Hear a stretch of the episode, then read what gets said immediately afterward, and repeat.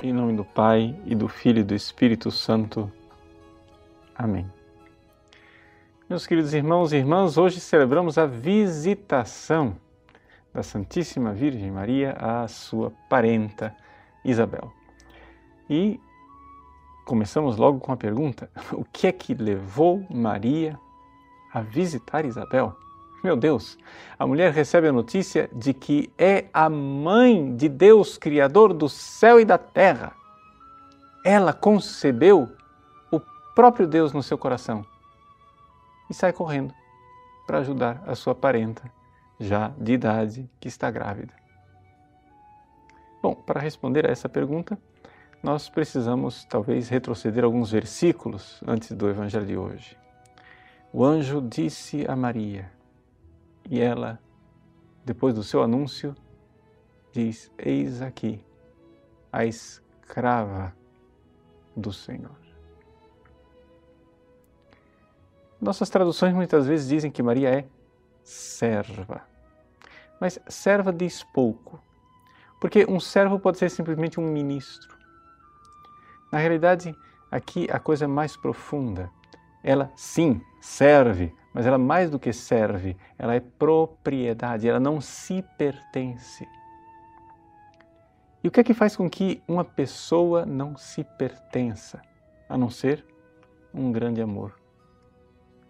Aqui ela se entrega totalmente, se entrega a esse grande amor. Veja, Maria recebeu o Espírito Santo, a graça do Espírito Santo, com uma tal efusão que o Verbo nela se fez carne. Ela carrega dentro de si o Santo dos Santos. Ela é a nova arca da aliança.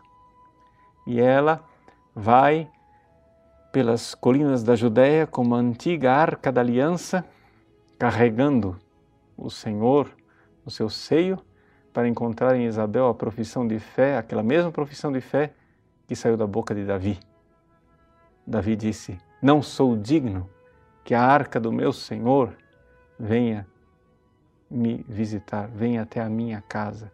Essa é a palavra de Isabel, que é um eco desta realidade, que na realidade é, realiza a profecia, aquilo que foi pensado por Deus quando deixou que acontecesse aquele episódio com Davi. Muito bem. Maria, escrava, serva, instrumento de Deus, totalmente entregue à sua vontade no amor, no amor. E nós? Nós, o que podemos tirar deste ensinamento? Bom, também nós podemos carregar Jesus em nós, através da comunhão. Mas para que verdadeiramente as nossas comunhões sejam frutuosas, nós precisamos dizer a Deus antes de comungar Eis aqui o escravo do Senhor.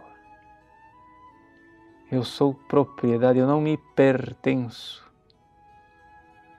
Deus, então, recebe meu corpo, minha alma, todo inteiramente meu ser, e agora o Cristo vem e o meu ser é instrumento do Cristo para amar, para servir os irmãos, para servir o próprio Cristo nos meus irmãos.